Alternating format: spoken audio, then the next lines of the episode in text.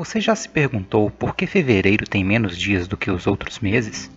Ou por que a Páscoa e o Carnaval sempre mudam de data? Ou por que trabalhamos ou estudamos cinco dias da semana e só folgamos dois?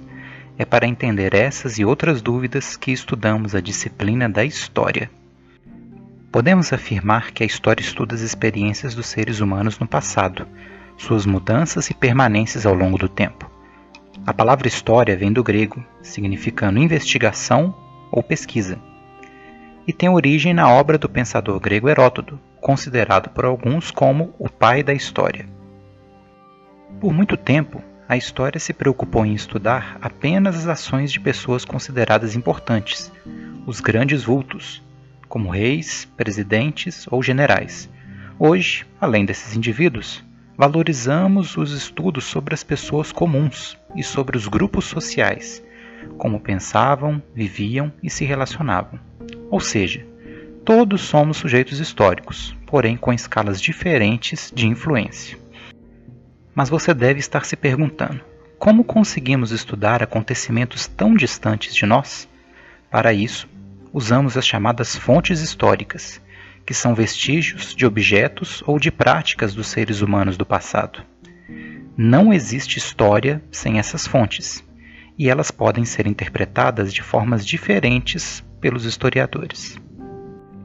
Os principais tipos de fontes históricas são as fontes textuais, que incluem leis, documentos oficiais, manuscritos, cartas, livros, jornais, revistas, diários, dentre outros as fontes imagéticas ou iconográficas, que são pinturas, fotografias, filmes, desenhos, charges, esculturas, as fontes orais, que são relatos, entrevistas, casos ou contos, as fontes materiais, que são objetos como roupas, moedas, ferramentas, armas, móveis, dentre muitos outros, e a própria arquitetura, com moradias, prédios, praças, templos e monumentos.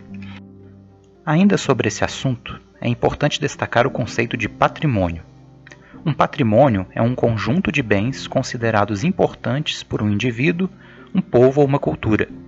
Na história, dividimos o patrimônio cultural em duas categorias básicas: os patrimônios materiais, que podem ser tocados, por exemplo, uma fantasia de carnaval, a caneta que foi usada por uma personalidade famosa, ou um prédio considerado como cartão postal de uma cidade. E os patrimônios imateriais, que não podem ser tocados, e são hábitos, práticas ou costumes. O carnaval, como festa, é um patrimônio material. O hábito de soltar pipa ou a receita de queijo canastra também são patrimônios imateriais. Outro conceito importante é o conceito de tombamento. O tombamento é um procedimento em que a autoridade pública reconhece o valor de um bem como patrimônio e passa a garantir a sua preservação, proibindo mudanças que possam o descaracterizar. Os museus e os arquivos públicos são exemplos de locais que realizam essa tarefa. Mas como o ser humano passou a contar o tempo e organizar suas atividades? Para isso, foram criados os instrumentos de medição do tempo. Para pequenas durações, foram criados os relógios, de uso muito limitado até poucos séculos atrás. Os principais tipos foram a ampulheta, a clepsidra, o relógio de sol, os relógios mecânicos e os relógios digitais. Já para calcular grandes durações de tempo, foram criados os calendários, estes foram muito importantes e utilizados ao longo de toda a história.